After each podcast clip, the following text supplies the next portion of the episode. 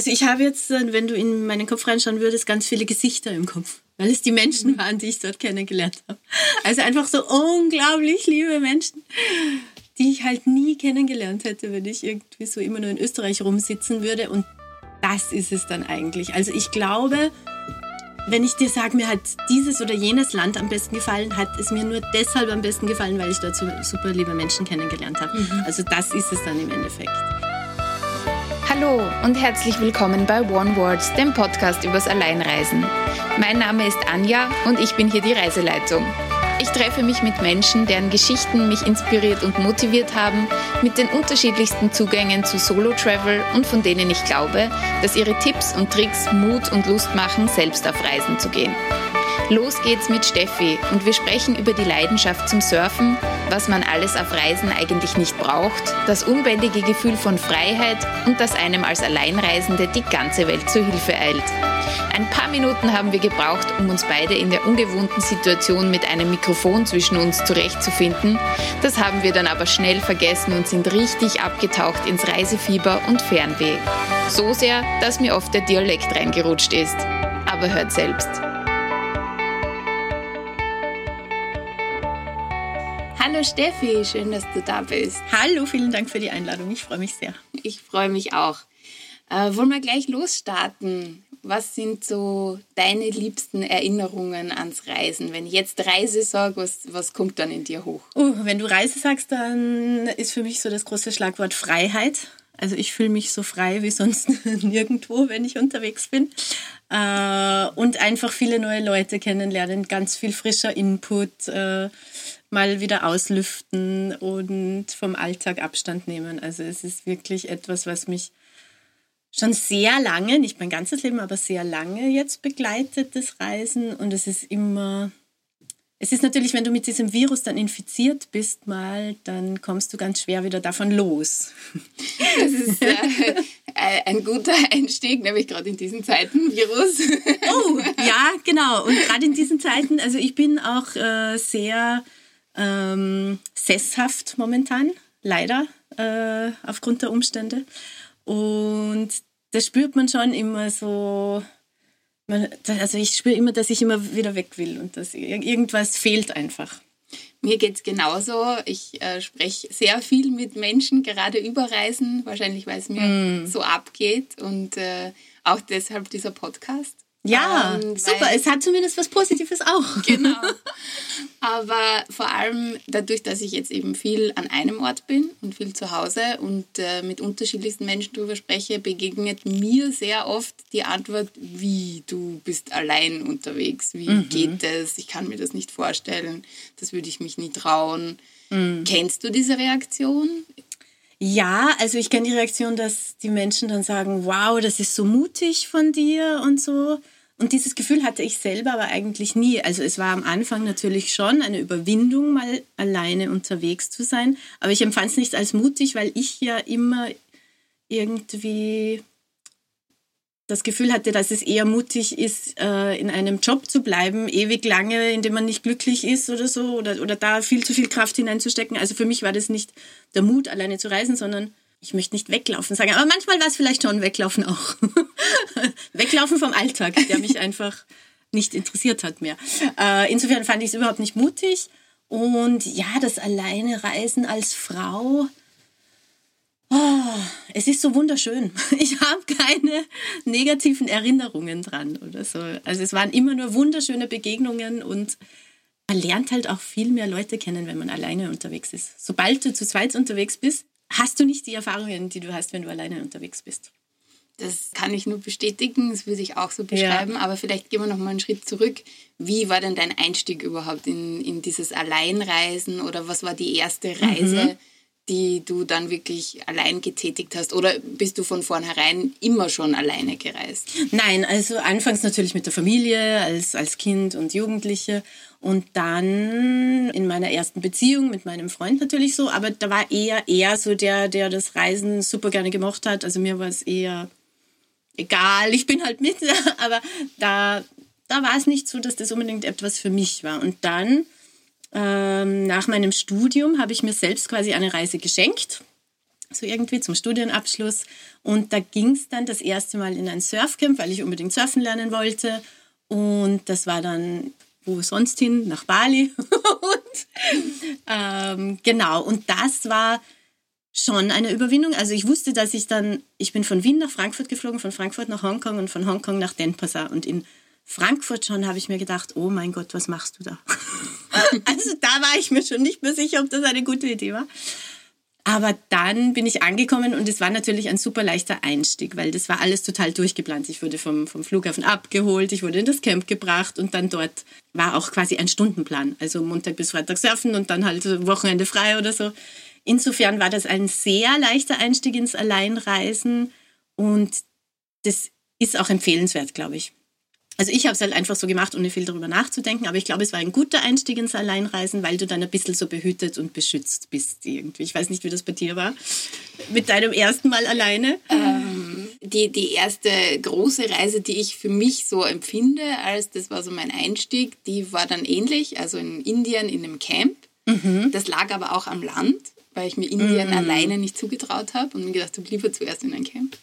Aber ich bin tatsächlich mit 21 das erste Mal alleine gereist nach Sri Lanka und aber dort so in ein Hotel und war alles also mit Transport äh, vom Flughafen hin und, und zurück eher geplant und war aber eher so, ach, da fährt irgendwie niemand mit, es hat niemand Zeit, wenn ich Urlaub habe, jetzt fahre ich halt alleine mhm. was ans Meer. So, aber der, der Einstieg in Indien und dann dieses ungeplante Reisen, also dieses nicht, wo ich schon weiß, welches Hotel und äh, wie geht es dort weiter, wie ist der Transportweg und so, das war tatsächlich Indien und danach fünf Monate Südostasien. Sehr cool. Genau. Aber ja, das ist dann schon nochmal eine andere Liga. Ja. Also wenn, wenn du jetzt nur den Flug hast und dann sagst, okay, vielleicht die erste, zweite Nacht buche ich mir was und dann schaue ich mal, das ist natürlich ein bisschen äh, was anderes dann. Aber wunderschön. Also das ist jetzt natürlich das, was ich über alles liebe. Also ich möchte es nicht mehr anders haben. Vielleicht äh, ändert sich wieder, wenn ich älter werde oder so, keine Ahnung. Aber momentan ist das natürlich das Genialste. Und weil du triffst ja unterwegs auch Leute, die sagen, hey, ich wollte noch dorthin, magst nicht vielleicht mitfahren oder so. Also das ist ja auch das Wunderschöne dann, dass sich so kleine Reisegruppen oder Reiseduos bilden, weil es sind ja unglaublich viele Alleinreisende unterwegs. Also bitte, liebe Hörerinnen, nicht glauben, dass ihr da alleine unterwegs seid. Es sind Massen an Alleinreisenden auf dieser Welt unterwegs. Jetzt vielleicht gerade nicht, aber, aber auf jeden Fall. Und das ist halt so wunderschön. Und du lernst dann Orte kennen, an die du vielleicht alleine nie gefahren wärst oder so. Ja. Und wie du da eben in Bali warst, in diesem Camp, waren dann auch quasi Alleinreisende oder waren dann eher die anderen auch so wie bei dir, die dann zum Surfen und zum Einstieg in dieses, also dieses Wissen, ich gehe wohin, wo Gleichgesinnte sind und finde mich dort in der Gruppe oder war das ganz durcheinander? Also, also es waren alles sportliche Menschen, die schon wegen dem Surfen dort waren, aber es war total durchgemischt. Also es waren Freundinnen dort zu zweit. Es waren Gruppen dort, die wirklich als Freund, Freundesgruppe hingefahren sind. Und dann natürlich auch ein paar Alleinreisende, weil es im Camp einfach einfach ist, wenn du alleine bist. Aber da waren alle wirklich auf den Sport fokussiert und am Freitag haben wir dann halt Cocktail Night gehabt oder so und da bist du dann einmal in der Woche fortgegangen und das war's. Also das hat mir extrem gut gepasst. Da muss man vielleicht im Vorfeld auch ein bisschen schauen, ist das ein Camp, also wenn man Party haben will, muss man schauen, gibt es Party in dem Camp oder gibt es es nicht? Oder also das so ein bisschen abwägen, dass man sich dann nicht in einem Camp wiederfindet, wo vielleicht nur Montag bis Samstag getrunken wird und das möchte man vielleicht gar nicht. Das, genau, wäre dann ein bisschen schwierig. Für mich, für euch vielleicht nicht. genau, also so wie du sagst, so der, der erste Schritt war ja dann doch sehr geplant. Ne? Also du hast du gewusst, okay, mhm. da ist mhm. das Camp, ähm, ich weiß auch ungefähr, auf was ich mich einlasse, ich bin da irgendwie in so einem sicheren Space mit anderen Leuten und bin nicht alleine. Wie kommt man dann von, von dem, so wie ich es verstanden habe, jetzt ist es ja eher so, ich habe das Flugticket und äh, mein Surfboard ja, und ja. wird schon irgendwie passen. wie wie geht es da weiter? Wie, wie ja, das hat das? sich so entwickelt dann. Also ich bin dann, war ich wieder in einer Beziehung und dann war, war ich nochmal eben mit meinem Freund damals unterwegs. Da waren wir dann, also es war dann immer Surfen bei mir halt, das war halt so mein Ding dann. Und da sind wir nach Fuerteventura und dann bin ich mit einer Freundin mal nach Portugal noch. Und dann kommt der Zeitpunkt, wo du willst und deine Freundinnen und Freunde haben kein Geld oder keine Zeit und so weiter. dann habe ich mir einfach gedacht, ich kann jetzt aber nicht ewig warten, bis irgendwer Zeit oder Geld hat, weil dann werde ich nie wohin kommen. Und dann gehst du den Schritt einfach. Dann sagst du so, jetzt muss ich das alleine machen. Und genau das war der Einstieg, glaube ich. Da war, waren wir in Indonesien auf Java und da sind wir wirklich, da haben wir gar nichts gehabt, nur den Flug. Nur natürlich zu dritt war das für mich noch leichter emotional, weil ähm, da sind ja eh die zwei anderen, die mir aus der Patsche helfen, wenn irgendwas ist. Aber das war der Einstieg. Ähm, und dann habe ich gesehen, hey, das funktioniert nicht schlecht, sondern sogar sehr gut. Also du warst da auf Java mit drei Freundinnen unterwegs und ihr hattet nur das Flugticket. Also kann ich mir das so vorstellen, ihr seid da ausgestiegen ähm, am Flughafen mit drei Surfbrettern oder ohne Surfbretter, weil der ich die ausgeborgt hat und hat so gedacht, genau. okay, so ungefähr, dort liegt der Strand, da schauen wir jetzt mal, wo wir Hütte finden, oder? So ungefähr, ja. Und es war wirklich so, dass wir halt im Flug äh, so ein bisschen im Reiseführer geschaut haben, wo könnten wir denn hin, wenn wir dann vom Flughafen draußen sind. Und haben uns dann einfach in einen Bus gesetzt und sind ähm, runter zum ersten Spot nach Chimacha da waren wir dann ein paar Tage und da hat es uns aber schon gut gefallen und wir haben auch schon Locals kennengelernt. Das ist ja schon ewig her, wir waren drei super junge, lustige Mädels und äh, haben uns natürlich immer mit irgendwelchen Locals angefreundet. Das war mega lustig, haben ein bisschen Indonesisch gelernt, super leichte Sprache zu lernen, extrem cool.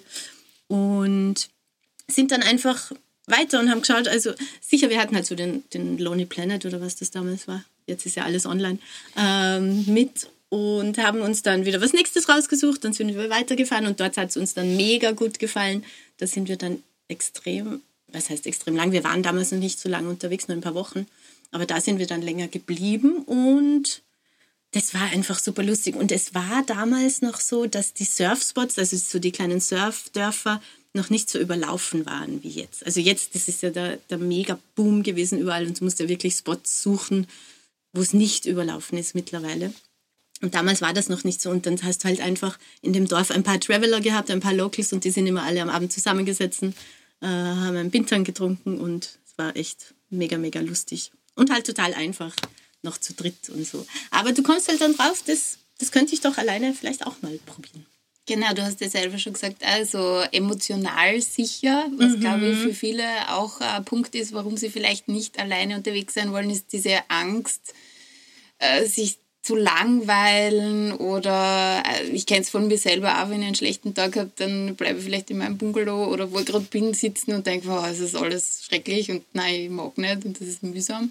Was würdest du sagen, ist da der Unterschied zwischen komplett alleine unterwegs sein? Also gab es die Momente, wo, wo du sagst, okay, jetzt wäre es besser, wenn jemand vertraut damit ist? Ja, oder? auf jeden Fall. Gibt es. Und es ist auch so, also wir dürfen uns da nichts vormachen. Alleine zu reisen ist nicht immer happy, happy, super Sonnenschein. Und vor allem natürlich immer der Anfang, die ersten paar Tage. Da bist halt meistens ein bisschen allein noch und vielleicht auch einsam oder ein bisschen unsicher.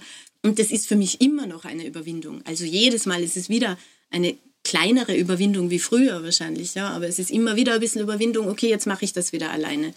Aber das, was du dann halt zurückbekommst, diese, diese vielen Begegnungen mit genialsten Menschen aus der ganzen Welt, das kriegst du zu zweit nicht oder in der Gruppe schon gar nicht, wenn du in der Gruppe reist. Da ist es viel schwieriger. Also da lernst du vielleicht andere Menschen kennen. Oder wenn du als Pärchen reist, lernst du vielleicht eher andere Pärchen kennen oder so. Aber für mich, also unterm Strich, wenn ich mir das aussuchen müsste, nur mehr alleine zu reisen, nie wieder mit wem anderen oder umgekehrt, dann würde ich echt das Alleinreisen nehmen. Mittlerweile. Okay. Es ist einfach, so schwer es vielleicht manchmal ist, aber nur emotional, äh, weil ich hatte nie irgendwelche negativen Erfahrungen als Frau in dieser Welt. Es war immer genial. Genau, ich würde mir das aussuchen, unbedingt alleine. Du hast ja gerade auch angesprochen, allein als Frau. Also für mich ist es überhaupt kein Thema, weil Ganz im Gegenteil, als Frau bekommst du viel mehr Hilfe. Sobald jemand sieht, dir ist der Koffer zu schwer, kommt jemand, oh, kann ich dir den raufheben auf den Bus? Oder ich bin, es war immer auf der ganzen Welt so, dass ich, also egal ob Zentralamerika oder in Asien, äh, wenn du irgendwo bist und die, die sehen, oh, alleine und am, am, Busbahnhof kommt sofort jemand her, wo musst du hin? Und zeigt er, ja, da, schau, da ist der Bus, der fährt dorthin. Und, so. und die setzen dich quasi rein. Wie wenn du dort jemanden hinbestellt hättest, der dir hilft. Aber der ist halt nur zufällig dort. so irgendwie, und du hast es nicht gemacht. Das Universum hat das für dich gemacht, wie auch immer. Also schön, als, als würde dich quasi die Welt sich zusammenrotten, um dich zu beschützen. Also, genau, die ganze Welt. das ist doch also Nein, das ist ein total schöner Gedanke. Total, ja. Vielleicht hat das auch irgendwas mit Energie zu tun, oder? Wenn man alleine unterwegs ist, ist man ja auch leichter zugänglich. Also, ja, weil du offener sein musst wahrscheinlich. Mhm. Weil du auf Leute zugehen musst, außer du willst äh, eine Einsiedler, äh, einen Einsiedlerurlaub machen oder so, ja. Und vielleicht auch für, für andere Menschen. Also ich würde ja auch jemanden auf der Straße eher ansprechen, wenn der oder die alleine ist, als ja. wenn das eine Gruppe ist oder, oder ein Pärchen oder wie auch immer. Vielleicht fühlt man sich dann als Mensch auch so äh, irgendwie, dass man da nicht hilfsbereiter ist, aber dass man eher sagt, oh, da, da möchte ich jetzt helfen, weil es schaut irgendwie aus, als würde sich die oder der nicht auskennen. Mhm. Ja, ja. Schön, also das ist irgendwie äh, voll der schöne Gedanke. Aber wie war das bei dir? Ich habe auch die Erfahrung gemacht, dass man natürlich mehr Menschen leichter kennenlernt, weil man auch viel flexibler ist, als wenn man zu, zu zweit, zu dritt, zu mehr mhm. ist, weil man da ja auch immer auf seine Gruppe oder seinen Partner, seine Partnerin Rücksicht nehmen muss und das dann immer abchecken muss. Und wenn du einfach alleine unterwegs bist und es kommt jemand und sagt, boah, da drüben, wir, da ist ein Tempel, wir fahren da jetzt hin, hast du Lust, fährst du mit? Da sagst du einfach ja oder nein. ja. Und wenn du halt nicht allein bist, dann also, musst du erst fragen, wir haben eigentlich was anderes geplant. Also das ist so, so du bist halt so zurückgeworfen auf dich, dich selbst und das ist irgendwie eine total große Freiheit. Aber natürlich am Ende des Tages, wenn jetzt irgendwas Blödes passiert, keine Ahnung, das Gepäck geht verloren, ähm, der Bus fährt nicht, dein Auto äh, gräbt sich Hashtag Island im Sand ein und du stehst alleine am Straßenrand. Dann gibt es natürlich auch Momente, wo man kurz verzweifelt und sich denkt, warum tue ich mir das an? Warum bin ich nicht zum Meer unterwegs? Ja. Aber zum äh, Thema Gepäck. ja. Ich war, also ich hatte dann mal einen Job, wo ich immer nur im Winter gearbeitet habe und im Sommer vier Monate frei hatte, also unbezahlt, ja, weil das war so ein Wintersaisonjob. Und da bin ich eben nach Zentralamerika und in San Salvador gelandet und das Gepäck ist nicht angekommen. Weder mein Koffer noch mein Surfboard. Nichts. So. No. Und damals war ich noch nicht so gescheit. Liebe Hörerinnen, packt euch ein Bikini und was äh, anderes noch ins, ins Handgepäck, dass ihr wenigstens so die Grundausrüstung habt, dass ihr irgendwas machen könnt. Äh, ich bin dann, ich habe wirklich lange auf mein Gepäck gewartet, eine Woche oder so, bis das äh, dann geliefert wurde. Aber da ist es halt auch wieder so, es kommt irgendwer und hilft dir. Also die Dame vom Hostel hat mir einfach dann Klamotten geliehen von ihr. Mhm. Ja, also es war vielleicht, vielleicht jetzt nicht unbedingt mein Stil, aber ich hatte was zu an, anzuziehen und das hat gepasst. Also es ist natürlich verzweifelst du in dem Moment, ja, aber es, es ist nichts so schlimm. Mhm. Es ist nichts so schlimm. Das also wird ich finde auch, auch, das, was man lernt, also wenn man länger unterwegs ist oder gerade Backpacken in, in warmen Ländern natürlich, mhm. dass man nichts braucht wie wenig du brauchst. Ja. Das ist so, wir haben damals einen Russen mal kennengelernt, der schon jahrelang unterwegs war. Und der hat eben angefangen mit einem riesen Tremper-Rucksack. Ich weiß nicht, wie viele Liter so ein riesen Rucksack mhm. hat. Und als wir ihn dann kennengelernt haben, hatte er nur mal so einen kleinen Schulrucksack dabei. Und das mhm. war alles, was er besessen hat. Und da war halt Laptop drin, Kamera und ein bisschen was zum Anziehen, fertig, sein Pass. Ja. That's it. ich weiß auch, in Südostasien habe ich so, so pro Hostel immer ein Kleidungsstück verloren. Also ja will ich das noch mittragen? Nein, möchte ich nicht so Marie Kondo-Style. Macht es mich glücklich? Nein, es macht mich nicht glücklich. so. Super. Und ja. ich habe auch äh, mal jemanden kennengelernt, die, die äh, auch sehr viel äh, hiken waren. Der hat gesagt, ja, du schneidest von der Zahnbürste den Griff ab, weil das ist Gewicht.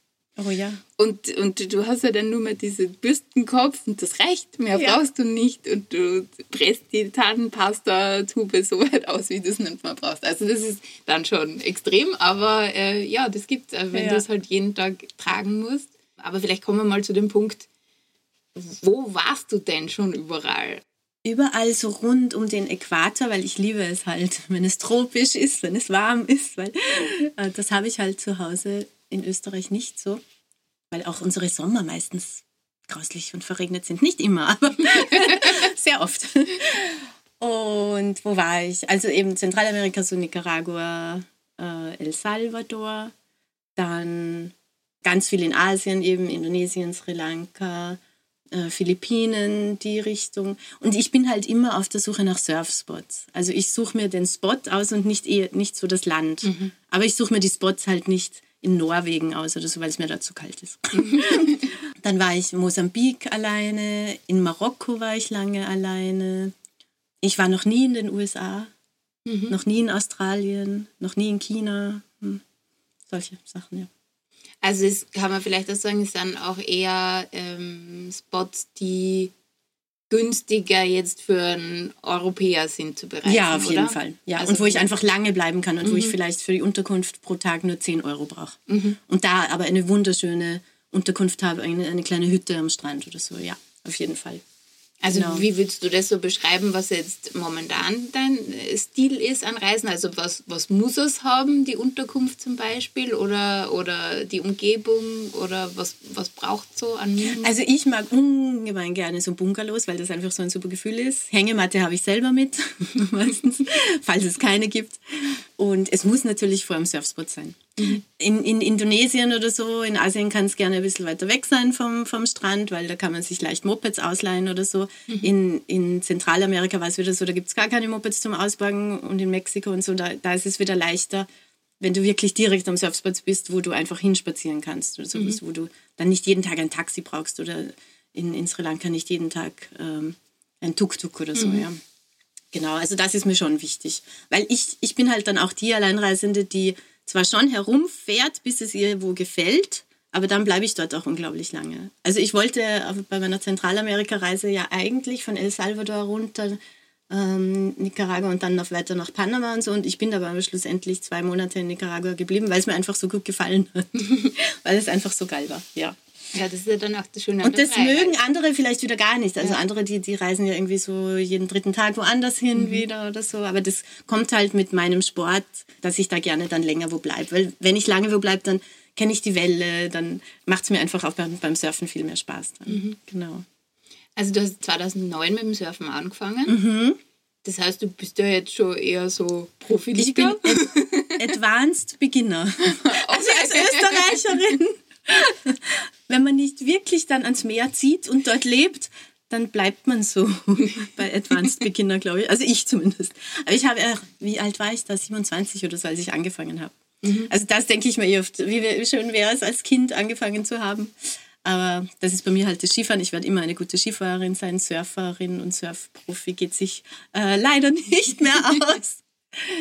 Aber genau. Aber es macht einfach unglaublich viel Spaß wie ist es dann eben, wenn man so einen Sport ausübt? Und also ich bin ja gar kein Surfer, völlige Laienfrage wahrscheinlich. Wenn man die Gegebenheiten vor Ort nicht so kennt, wie, wie tastet man sich daran? Also wenn du jetzt da irgendwo hinfährst, natürlich, du hast die vorher eingelesen, du hast den Spot ausgesucht, aber ich könnte mir vorstellen, die Wellen sind ja dann doch Wetterbedingungen ein bisschen anders. Wie macht man das? Mm, also es ist so, genau, ich suche mir den die Welle also schon aus. Also ich weiß von Anfang an, ob sie für mein Level ungefähr passt oder nicht. Ich suche mir natürlich auch nicht unbedingt jetzt die Reef-Spots aus, wo es nur seichtes Wasser ist, wo es voll gefährlich ist, weil ich weiß, das kann ich nicht. Ja? Mhm. Also ich suche halt auch Sandy Bottom aus und so, aber da gibt es halt manchmal dann schon dort und dann einen Stein. Und was ich halt gern mache, ist, ich nehme mir am ersten Tag oder halt in den ersten Tagen einen Guide, einen Local, bezahle den, damit er mhm. mit mir reingeht, mir den Spot erklärt, mir äh, erklärt, wo die Strömung rausgeht, die Strömung reingeht und so weiter, wo ich aufpassen muss, wo ein Stein ist und mhm. so weiter.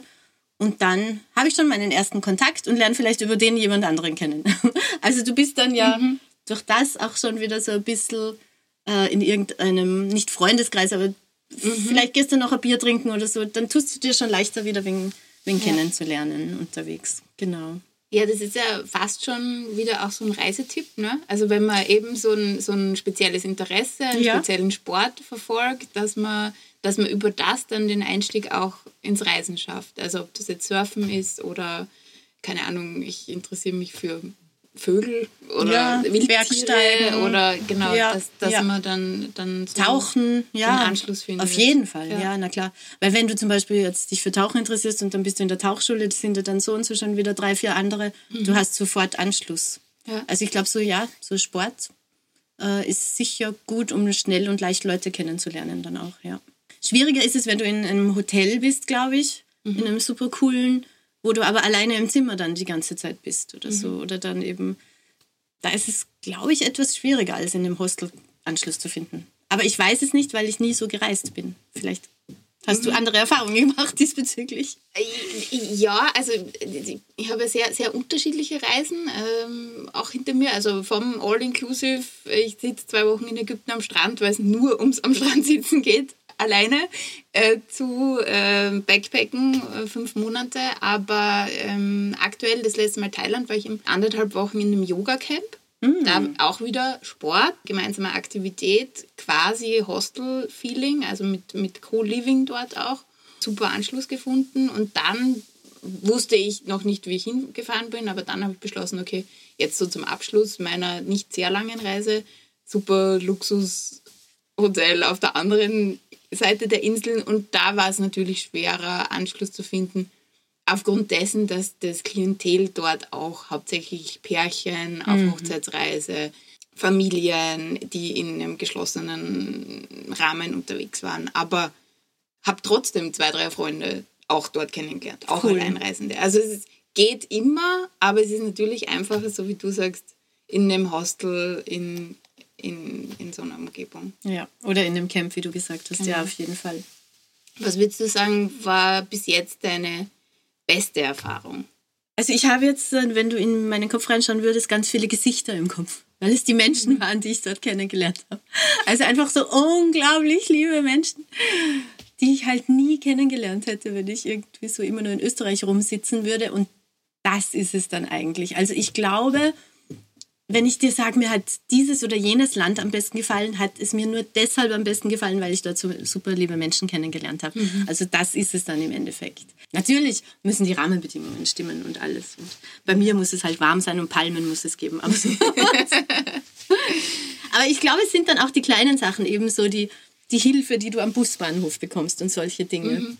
Die es einfach super witzig machen. Oder ich bin mal 20 Stunden, nein, nicht so lange aber viele Stunden in einem Bus gefahren mit einer Amerikanerin und wir zwei waren halt die einzigen Weißen jetzt. Und es war die witzigste Busfahrt ever.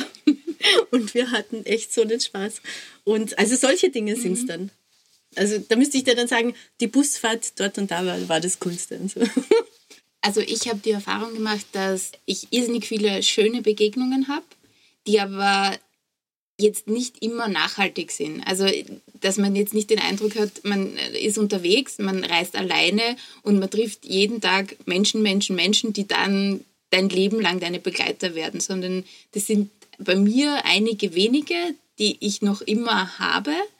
Aber ähm, der Großteil der Erinnerungen sind dann Menschen, die halt nur eben für diese kurze Spanne Begleiter waren. Ist das bei dir ähnlich? Ja. Und das tut dann auch manchmal voll weh weil das so liebe Menschen waren und wärst mhm. gern mit ihnen viel länger in Kontakt und so. Aber ich habe wirklich schon sehr viele Freundschaften von den Reisen mitgenommen. So.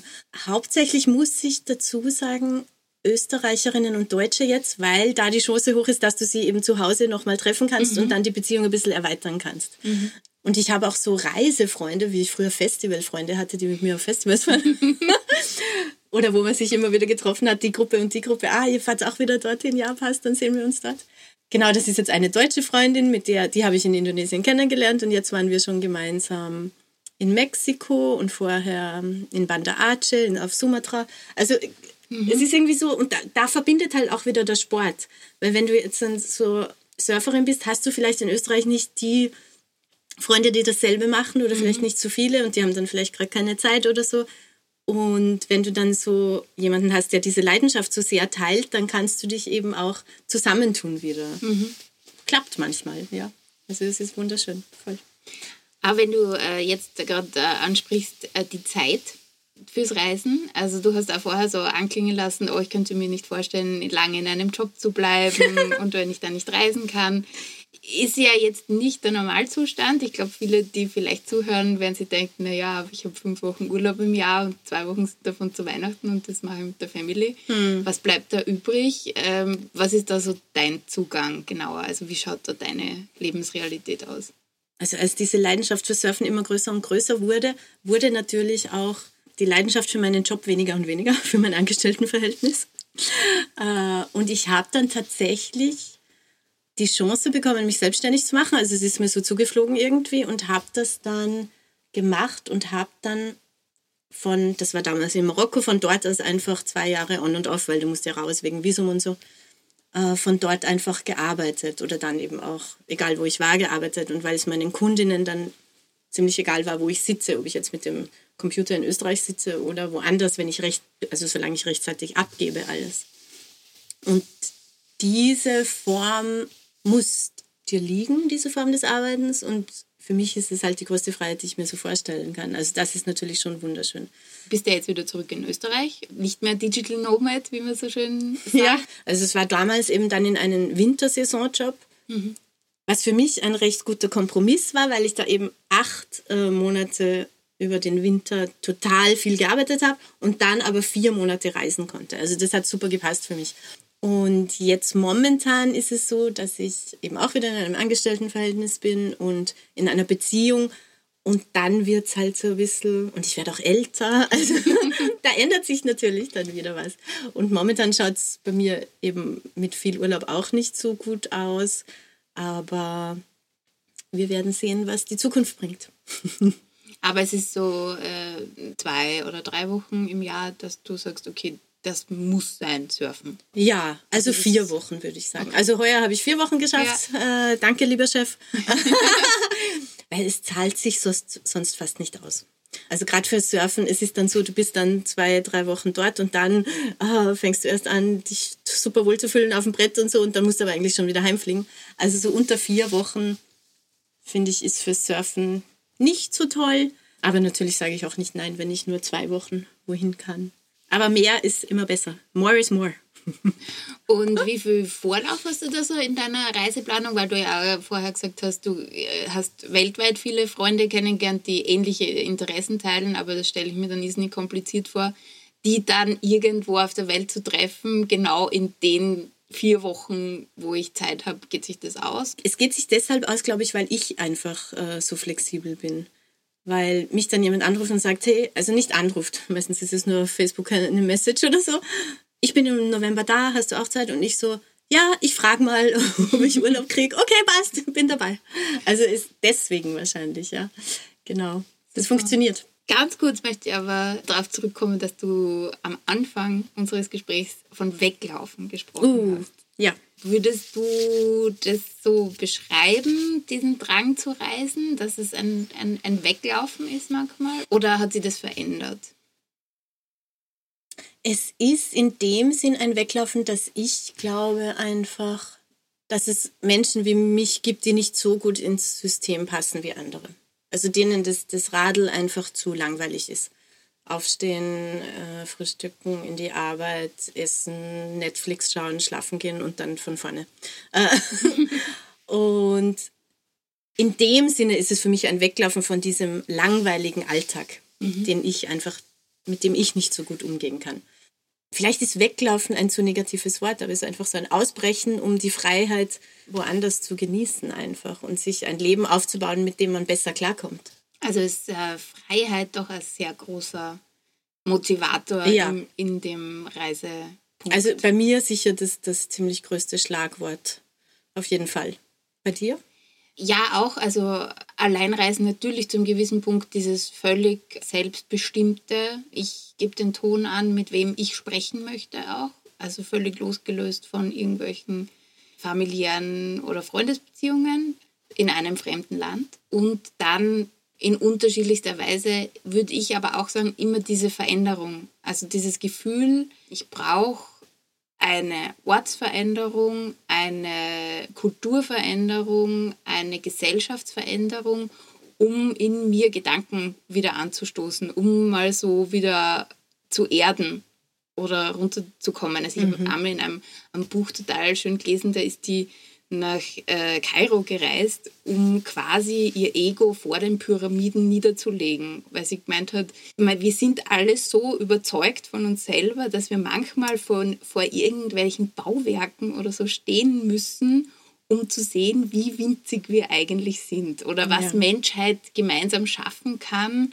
und einer alleine nicht oder so. Und das ist auch das Gefühl, das ich manchmal bei den Reisen habe, dass man irgendwo steht und vielleicht auch selbst geschafft hat, diese Überwindung auch, die man im Alleinreisen hat, dieses ich steige allein ins Flugzeug, ich steige wo aus an einem Ort, den ich noch nie gesehen habe, oft und weiß nicht, wie es dort weitergeht und äh, das dann zu schaffen und zu sagen, hey, check, kann es noch und, äh, ja.